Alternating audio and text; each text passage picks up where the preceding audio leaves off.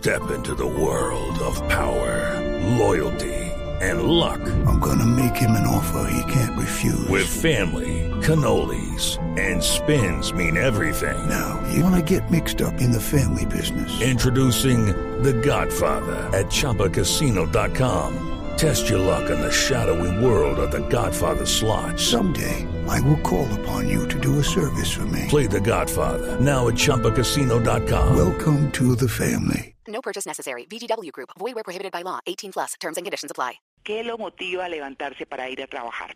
Y para hablar de este tema justamente, pues obviamente como, como toca y como corresponde, pues hemos invitado, como les dije al comienzo del programa, a Silvia Ramírez. Silvia es coach, autora de Felicidad a prueba de oficinas.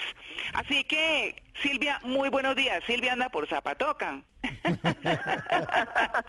María Clara, de una vez contesta con el acento mío, por Zapatoca. Sí. Buenos días a todos en la cabina, ¿cómo están? Bien, Bien, bien, Silvia. Muy bien, mano. Bien, Silvia, esa es la energía que yo necesito. Bueno, qué gusto oírlos y qué hit ese tema del que vamos a hablar hoy. No, claro, por supuesto, Silvia. Pues yo creo que lo primero que hay que decir es, ¿qué tiene que ver la espiritualidad con el trabajo? Bueno, tiene todo que ver porque siempre hemos oído a la gente que nos dicen desde pequeñitos, nosotros somos como un triángulo donde tenemos mente, cuerpo y espíritu. Y el punto es que cuando uno va a trabajar, no deja el espíritu por fuera de la oficina. O sea, la espiritualidad es una dimensión tan importante como el cuerpo y como la intelectualidad, de, pues en el éxito y la felicidad de la vida de uno. Entonces, es importante que nos volvamos más espirituales y aquí hay- hagamos una precisión muy importante que María Clara introdujo más temprano, pero es que es clave. Yo, por ejemplo, soy creyente, soy católica, pero al tiempo es cierto que para ser felices no es un, requisito creer en Dios, porque conozco mucha gente que es atea, que tiene muchos dioses, que tiene otra religión y que es gente muy bondadosa, muy buena, o sea, no, no tiene nada que ver.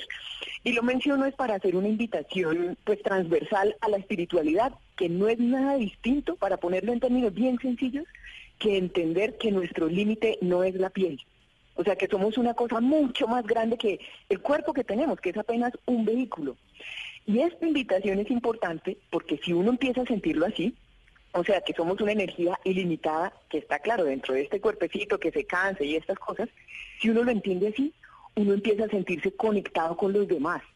Y sobre todo uno empieza a desprenderse de una cosa muy terrible que es la indiferencia, que a uno no lo deja ser feliz dentro de la oficina. Entonces, por eso la invitación es a empezar a sentirnos más cerquita, más involucrados con la gente que nos rodea. Claro, es que eh, además, entre otras cosas, porque uno, uno diría que, que tiene en la vida como coincidentes vitales, por decirlo de alguna forma. Esas personas que le nutren a uno la existencia y que le van enseñando cosas, así le hayan dicho daño. De eso se trata. La vida es eso. Así que en un ambiente de oficina, esos coincidentes vitales tienen un sentido. Porque uno, pues bueno, puede haber nacido en un hogar o en otro y también puede haber trabajado en un sitio o en otro. Y las cosas se van dando y van apareciendo de tal forma que pues bueno, nos hemos encontrado o nos vamos encontrando, como dicen en términos muy espirituales, con maestros, que son maestros del bien y maestros que, bueno, en algún momento nos, hacen daño, como decíamos, pero que nos enseñan y nos dicen, bueno, a la próxima esto no va a ser así, o tengo que actuar de esta manera, o para que esto funcione mejor, pues tenemos que hacer o estos cambios eh, eh, interiores para que el entorno también mejore, que es un poco de lo que se trata, ¿no, Silvia? Claro, María Clara, y qué importante esto de los coincidentes vitales o de los maestros. Y lo digo porque muchas veces la gente dice, mire, yo sí quiero ser una persona espiritual, yo sí quiero meditar y esto, pero ¿cómo voy a ser espiritual con la cacatúa de mi jefa que tengo en la oficina? pues esto implica nuevamente una invitación. ¿Y qué tal si hacemos de nuestro trabajo una práctica espiritual en sí? Pensemos en esto.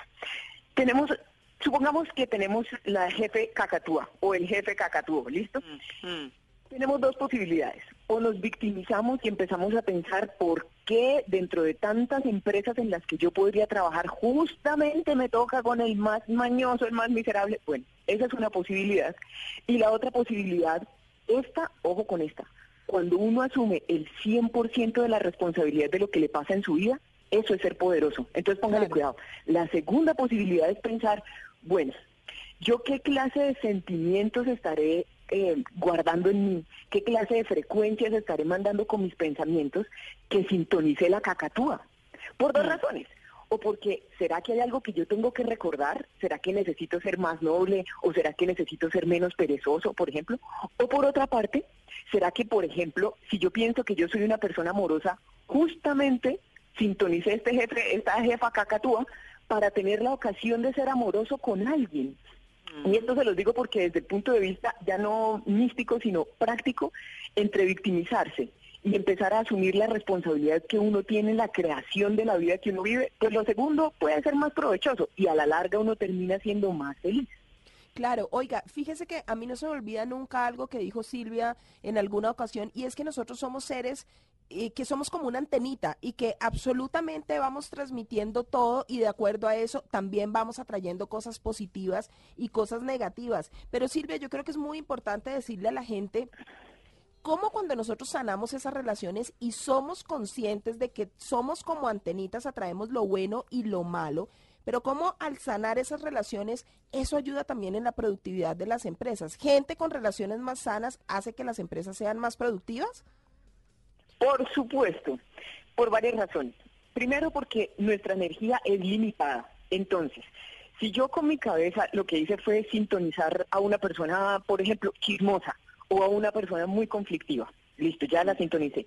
Ahora, si yo con mi energía, que es limitada, me paso todo el día ocupada odiando a esta persona o diciéndome en mi cabeza qué es lo que esa, esa persona debería estar haciendo y no hace, fíjese María Lourdes, ahí se me quemó toda la, la energía y no me quedó energía para la creatividad. Entonces no puedo ser productivo. Cuando yo tengo un sentido espiritual de las cosas, entonces voy a pensar, bueno, si yo necesitara estar al lado de otra persona, es muy probable que tendría en este momento a otra persona. Entonces el chismoso está en mi vida por alguna razón. Y la cuestión es que con chismoso o sin chismoso, yo voy a cumplir mi misión. Ah, esto también es muy importante. Ojo con esto. Muchas personas, incluyéndome yo en primer lugar, muchos nos hemos quejado, mire, yo no puedo ser feliz porque la persona que tengo a mi lado es tan tóxica, es tan negativa, que no hay posibilidad de ser felices. Uno si uno se queda quejándose ahí, no va a poder ser esa persona creativa que uno sabe que podría ser. Entonces, esa es otra, una implicación práctica de la espiritualidad que es muy útil. Siendo espirituales, lo que pasa es que liberamos la memoria RAM del cerebro y nos queda más tiempo para ser productivos. Silvia, em, hablando de esos eh, temas de espiritualidad, yo muchas veces me quejo de que la gente se queda... Eh, pidiendo y pidiendo como si algo le fuera a llegar, como si fuera un, un extraterrestre y le va a llegar a uno algo así súper que lo va a sorprender, místico, pero también es responsabilidad de uno acercarse a esas mentes maestras, ¿no? Es estar también con la antena prendida y, y tratar como de, detectar quién es, quién sí y quién no lo podría aspirar a uno en el trabajo. Claro, y para eso el primer punto es empezar a detectar la energía de uno, porque a esto hay que ponerle mucha atención.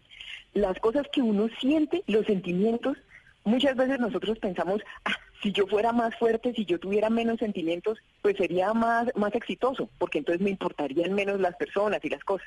Los sentimientos realmente son un indicador. ¿Qué lo menciono en relación con esto que, que estábamos oyendo? Porque primero hay que aprender a ser observadores de nuestras propias emociones. Ojo, en la oficina con mucha frecuencia nos pasa que estamos asustados, pero como nos da pena reconocer que estamos asustados, mejor nos hacemos pasar porque estamos mal geniados. Entonces, un primer paso para poder establecer mejores relaciones es aprender a entender de verdad qué es lo que yo estoy sintiendo. Y ahora sí, en un segundo momento, hay que aprender a, a percibir la energía de los demás porque por pura higiene espiritual, por pura higiene mental y por pura higiene sentimental, cuando yo doy con una persona que definitivamente no está vibrando en la frecuencia donde yo me siento cómoda, lo más estratégico que yo puedo hacer es hacerme a un lado, en el sentido de conseguirme otros entornos, en lugar de empezar a terapiar a la gente y tratar de hacer que cambie la fuerza. Eso sí no tiene sentido, es muy desgastante y además, ah, ojo con esto, uno a la oficina va a hacer aquello para lo que lo contrataron que haga. Uno no va a terminar de suplir los defectos de crianza de los colegas ni de los jefes. Ay, Uy, qué buena buenísimo. frase, qué buena frase. Sí, No, eh, porque en eso Mauricio- uno se le enreda la vida. Sí, Ahora, Mauricio, eso hay que anotarlo para lo que nos queda puesto. eso nos llevamos puesto hoy, buenísimo. Pero está buenísima esa frase, claro, por supuesto, porque uno de los pilares que fundamenta eh, o que fundamentan a las personas justamente es esa búsqueda de espiritualidad, ¿no? Esa espiritualidad que, que bueno, pues que es intangible eh, y que nos y que nos armoniza con el entorno o con la totalidad, como dice como dice la, la teoría y la totalidad que es pues el universo, eh, la vida, Dios para quienes crean en ellos o el entorno mismo del trabajo. De eso estamos hablando hoy, de la espiritualidad en el trabajo. 8 y 29, estamos en Blue Jeans de Blue Radio.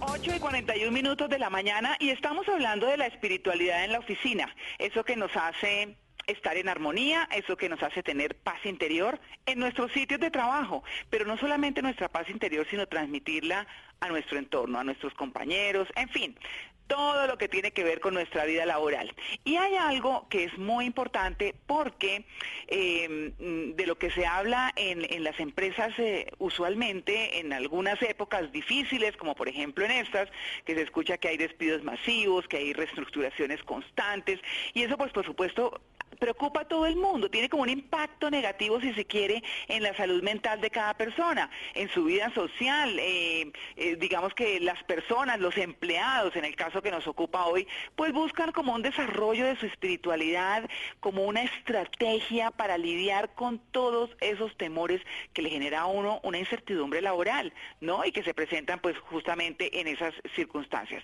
Así que para quienes están llegando a la sintonía, con este tema de espiritualidad en el trabajo, tenemos hoy a Silvia Ramírez, que es muy cercana a nuestra casa, que es coach autora del libro Felicidad a prueba de oficinas. Silvia, en esta segunda parte, eh, en la que estamos hablando, por ejemplo, de esas incertidumbres y demás, porque hay, hay estudios recientes que dicen que una de las mayores preocupaciones de las personas que están en su vida laboral es ese miedo, ese temor a perder el empleo. Pero para toda esta armonía y todas estas cosas, entra uno a decir que hay que tomar rienda entonces de la espiritualidad. es urgente, entre otras cosas, porque ese miedo del que se está hablando es, es, es tremendamente corrosivo. Pensemos en lo siguiente, si yo dejo de estar asustado, no me expongo más, o pongámoslo en otras palabras. Si yo estoy asustada, no voy a hacer que me despidan menos rápido. Si yo dejo de estar, asu- mejor dicho, si a mí me quieren despedir, esté yo asustada o no, igual lo van a hacer. Y en este caso la espiritualidad cobra un papel muy importante porque es que no se trata de ser espirituales para que a uno no le, no le pasen cosas malas o para que uno no tenga problemas, sino que se trata de ser espiritual para ser más fuerte ante los desafíos de la vida. Y aquí la clave es dejar de anticiparse, porque ah, es que eso es lo otro que es muy importante. El cerebro tiene una pulsión, como una impulsividad que, que es, que es lo que nos atormenta a la larga. Muchas de las personas que en este momento tienen un miedo muy grande a ser despedidas, la verdad es que todavía tienen su contrato de trabajo. Entonces aquí lo que puede ser muy útil es que nos concentremos en la realidad que sí tenemos, nos concentremos en esa que de pronto es la única causa por la cual no nos van a despedir y dejemos de estar anticipándonos al momento del despido porque, mire, por la misma razón que cuando uno estaba pequeñito y, por ejemplo, estaba uno en el salón de clases, tenemos unos 10 años, la profesora de matemáticas dice, vamos a hacer un examen, vamos a preguntar suma, resta, multiplicación, división. Y uno empieza a pensar, por favor, que no me pregunten división, que no me pregunten división, que no me... pre-". Y dice la profesora, Silvia, haga este ejercicio de división. Pues justamente porque yo estaba concentrada en esa única cosa que no sabía. Porque el miedo, a propósito de todo esto, el miedo es la otra cara de la moneda de la fe. O sea, el miedo es una versión negativa siempre de la misma. Por eso cuidado con esa energía que finalmente no aporta nada. Y lo cierto es que lejos de prevenir un resultado, muchas veces lo que contribuye es a que de, ver- de verdad sí se concrete. María Clara, yo, yo quería hacerles una pregunta. Fíjese que hay un estudio de la Universidad de Harvard que hizo un análisis en, eh, con dos tipos de empresas, empresas espirituales, empresas que tenían líderes espirituales y empresas que no. Y ellos se dan cuenta como resultado de este estudio que el- entre el 400 y 500% de la efectividad en temas de ganancias, en rendimientos, en inversiones, se generan en las empresas más espirituales. La pregunta aquí, Silvia, es cómo ¿quién es quién, quién debe ser el responsable de que se recupere, por ejemplo, la fe, de que se expanda la competencia espiritual en una empresa, de que se mejoren las relaciones para que esa empresa sea realmente una, una empresa espiritual? ¿El líder quién lo hace? Bueno, todos participamos de esa responsabilidad porque fortalecer la, dimensión espiritual es algo que nadie puede hacer por uno mismo. Entonces, si nos están oyendo personas que trabajan en el nivel em, operativo, en el nivel administrativo, sepan lo que lo peor que uno puede hacer, o por lo menos lo menos estratégico, es esperar a que el jefe se vuelva espiritual, porque eso no está bajo nuestro control. Entonces, primer llamada de atención, la espiritualidad es una responsabilidad de uno. Pero ahora sí, viéndolo desde el punto de vista institucional, el rol de los líderes es muy importante y fíjense en esto tan interesante. En lo que va corrido de este año he recibido cuatro solicitudes de empresas que me están diciendo, Silvia, quisiéramos tener un taller de liderazgo, pero no para ser más productivos, sino de liderazgo desde la espiritualidad, liderazgo desde el ser. Mm. Porque está demostrado que el líder cuando es espiritual le pasa una cosa muy bonita, deja de portarse como un capataz y la gente, como lo señala, lo señala María Lourdes con estas cifras que son increíbles, 400, 500% arriba la, la productividad, es que la gente responde muy bien a esto. ¿Por qué? Porque cuando el líder es espiritual, en vez de instrumentalizar a las personas, en vez de usarlas para que se cumplan los objetivos de la compañía y ya, empieza a conformar verdaderos equipos de trabajo que en ocasiones son tan bonitos que llegan a sentirse como una familia. Y cuando uno siente que está en un entorno donde su jefe, en lugar de ser la amenaza, su jefe en cambio es el, digamos, el líder alfa que lo está protegiendo, cuando uno se siente seguro, uno puede dedicarse a hacer aquello por lo que le pagan sin problema. Entonces la invitación a quienes nos están oyendo y que tienen el, el, rol de líderes es a que nos pasemos a ejercer un liderazgo desde la espiritualidad, para que la gente sienta que hace parte de algo. Silvia, pero no hablemos tanto, digamos, de los líderes, sino de la masa de esas empresas. Mucha gente que va a trabajar y seguramente no tiene la fortuna de trabajar en lo que le gusta, sino que pues tiene que hacerlo por X o Y dinero. Y entonces uno escucha en X o Y empresas como mi motivación no es nada, mi motivación es que me paguen bien. Yo vengo aquí espero porque me pagan a trabajar. Entonces, finalmente, ¿cómo involucrar a esas personas que finalmente no le ven sentido ni tienen un objetivo dentro de la compañía, sino más allá de esperar que les llegue la quincena o la mensualidad? O sea, ¿cómo hacerlos parte de esos proyectos espirituales eh, en conjunto con toda la empresa, con esos líderes? Esa descripción que usted acaba de hacer, Simón, me hace pensar inmediatamente en un escampadero. Fíjese que hay mucha gente que, y además nos ha pasado a todos, que hemos llegado a un trabajo pues por escampar, porque no hay nada más, la verdad. Ojo, y que no solo pasa con los trabajos. Hay veces que uno ha salido con alguien en cita como nosotros también por escampar, porque el verano está muy complicado. Entonces, tenemos que entender que el problema no es estar en un escampadero. O sea, el, el, el problema el primer término es quedarse para siempre ahí, porque es que hay personas también que llegaron a un escampadero y que llevan 25 años escampando. Entonces, no hay que dejar de buscar. Si a uno no le gusta lo que está haciendo, por favor, no pare en su búsqueda. Pero por otra parte, desde el punto de vista, como lo decía Simón, organizacional grande, ¿cómo hacemos con la gente que en cualquier caso aquí viene por la plata? Pues dejamos de notar cómo con esa plata que está recibiendo el 15 y el 30 de todos los meses, está financiando sus proyectos personales porque es que no le están pagando con botones, le están pagando con billetes. Y con esos billetes uno va y paga el mercado. A usted no le gusta su trabajo, pero sí le gusta comer rico en la casa. Ahí está. ¿Y esto por qué lo digo? Porque la clave es que dejemos de pensar en el trabajo como un fin en sí mismo. Mire, mucha gente me dice, Silvia, yo no puedo ser feliz porque mi trabajo no me hace feliz. Ojo con esto, es que el trabajo no está pensado para que nos haga felices como tampoco las relaciones interpersonales. La, felicidad es algo que uno pone a las cosas que hace. Entonces, mm. teniendo en cuenta que es muy exótico tener un trabajo, como les oía ahorita a ustedes en la cabina, que a todos les gusta lo que hace, entre otras porque pues, es muy chévere, pero como eso no es tan normal, pensemos lo siguiente, tengo un trabajo que me permite financiar todos mis proyectos personales, intelectuales, familiares, por ejemplo. Y con eso uno puede obtener una motivación que sea genuina. Porque lo otro es uno motivarse con pañitos de agua tibia o motivarse diciéndose mentiras. Y así tampoco es. Cuando uno piensa las cosas que puede hacer a partir de su trabajo, empieza a pasarla mejor. Ah, y sobre todo empieza a sentirse más agradecido. Porque mire, si una cosa es ser espiritual, es no dar nada por sentado La gente que es espiritual, fíjense, vive con ese sentido bonito, ¿no? Como de fascinación. Todos los días le parece bonito el amanecer. Eso es ser espiritual, no es más complicado que eso. Claro. O sea, eh, Mauricio, ¿va a preguntar? Sí, no, no, a complementar una cosa que, de la que estaba hablando eh, Silvia hace unos minutos, y era el preguntarse por qué, y que yo quisiera eh, recomendarles a nuestros oyentes una charla TED que está en YouTube de un señor que se llama Simon Sinek, de un tema que se llama Ah, el Golden Circle, que trata de eso, de que las empresas siempre solucionan el qué, el cómo, pero muy poquitas se preguntan por qué lo están haciendo. Entonces el tipo pone Simon Sinek en esto, eh, en esta charla TED, que es apenas de 15 minutos y que se la recomiendo mil veces que la, la- la miren, está en YouTube. Se llama Golden Circle o el Círculo Dorado. Simon Sinek, Simon y eh, eh, Sinek se, se escribe S-I-N-E-K, como Simón, pero normal. Y el apellido S-I-N-E-K, Simon Sinek. Y él dice que eh, uno de los em, grandes ejemplos de, que- de las empresas que se preguntan por qué, y yo también lo aplico como para las personas, es Apple y Steve Jobs, donde el tipo decía, a mí los computadores que hace ese señor que se llama Bill Gates me parecen horribles, eh, los diseños me parecen horribles, él siempre luchó por la estética y trató de fabricar productos que fueran muy, muy bonitos.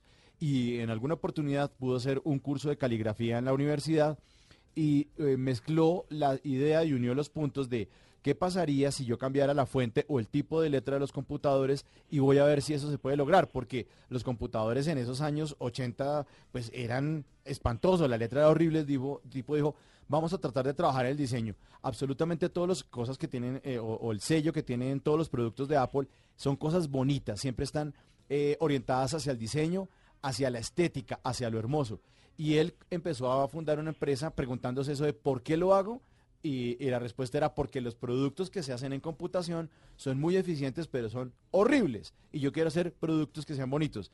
Empezó a convencer a todo el mundo de esa idea y pues eh, fundó semejante emporio. A mí me parece que las personas debemos preguntarnos todos los días, que es lo que decía Silvia, yo por qué lo hago.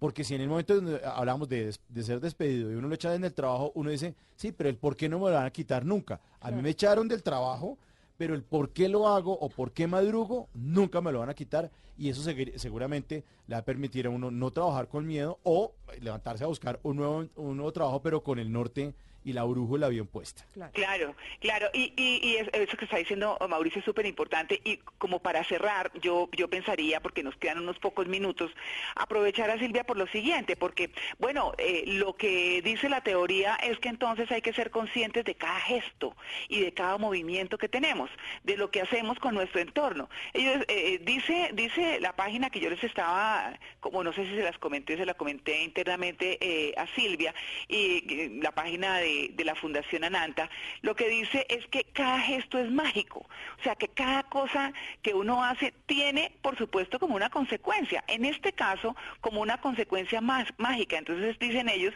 que cuando uno se encuentre por la mañana con alguien, pues no solamente le dé los buenos días, ¿no? porque eso es como, como, como tener un recipiente ahí vacío, como, por, como porque sí, ay, buenos días, ya. No, pues uno sí tiene que saludar, pero como ser un poco más amplio, un poco más amable, como que se note el aprecio o la queridura con lo que está haciendo, porque lo que dice la teoría es que sin saberlo uno está deseando a los demás algo vacío, como de pobreza, como de fracaso. Buenos días, buenos días, no todas las cosas automáticas. Buenos días, feliz día para todos. Hay gente que llega, ¿y qué? ¿Cómo amanecieron? Y dice, uy, qué montón de energía, ¿no?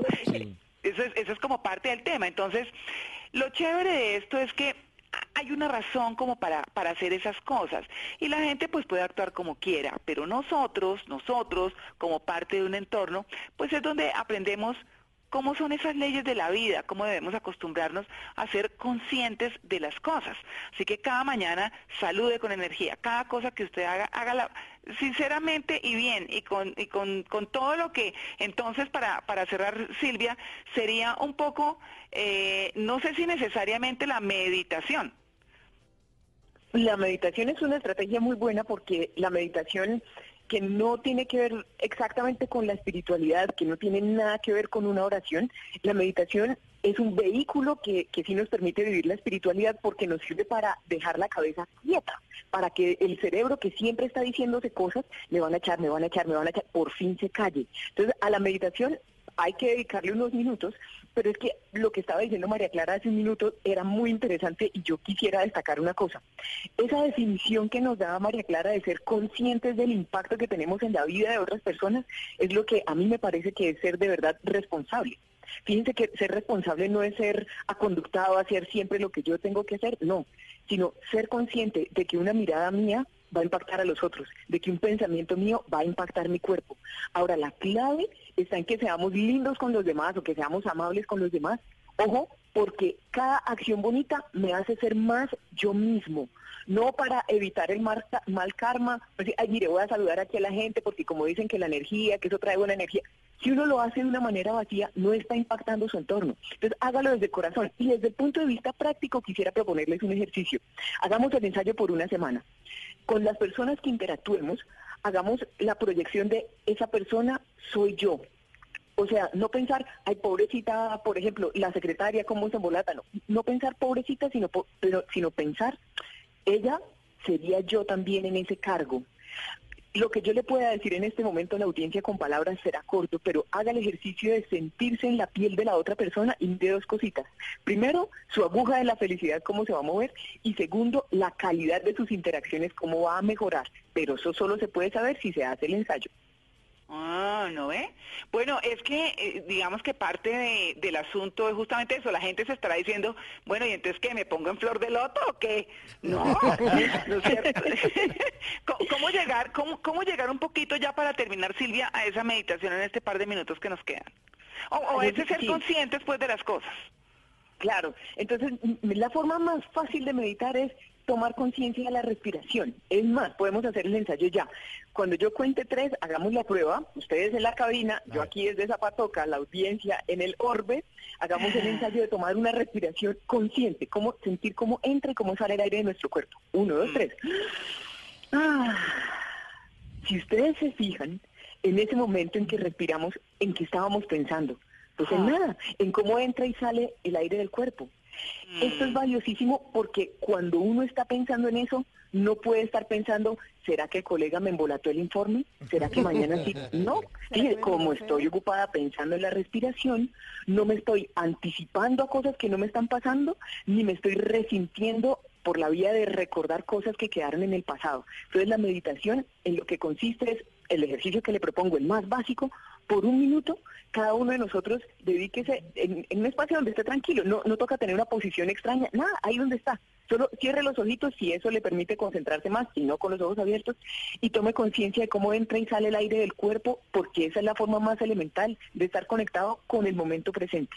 Eso es poner quieto a la mente, y por otra parte, eso le permite que usted deje de estar esperando respuestas de los demás, o nos permite dejar de estar esperando un resultado en particular, que las cosas tienen que ser de un modo, nada, cuando uno se acostumbra a meditarse, a, meditar, empieza a encontrar un sentido de perfección en la realidad, porque finalmente creer tanto en la fuerza de nuestra cabeza y la fuerza de nuestro cuerpo, negando nuestra dimensión espiritual, eso es lo único que nos da una, es una falsa sensación de seguridad. Para que uno sea más fuerte tiene que ser más espiritual. Bueno, ahí tienen el tema, espiritualidad en la oficina pues que tiene que ver la espiritualidad en la oficina eh, o la espiritualidad con el trabajo. Em, hay que coger las riendas de la espiritualidad. Hay que ser conscientes y la conciencia de cada quien, pues bueno, le dirá, eh, sí, hay que ser consciente de ser una buena persona, pues claro, hay que ser una buena persona, hay que ser un buen compañero, hay que tener buenas actitudes, hay que ser un buen ser humano, fundamentalmente, y de eso se trata. Silvia, muchas gracias. Gracias a ustedes por esta mañana tan feliz. Ah, y termino con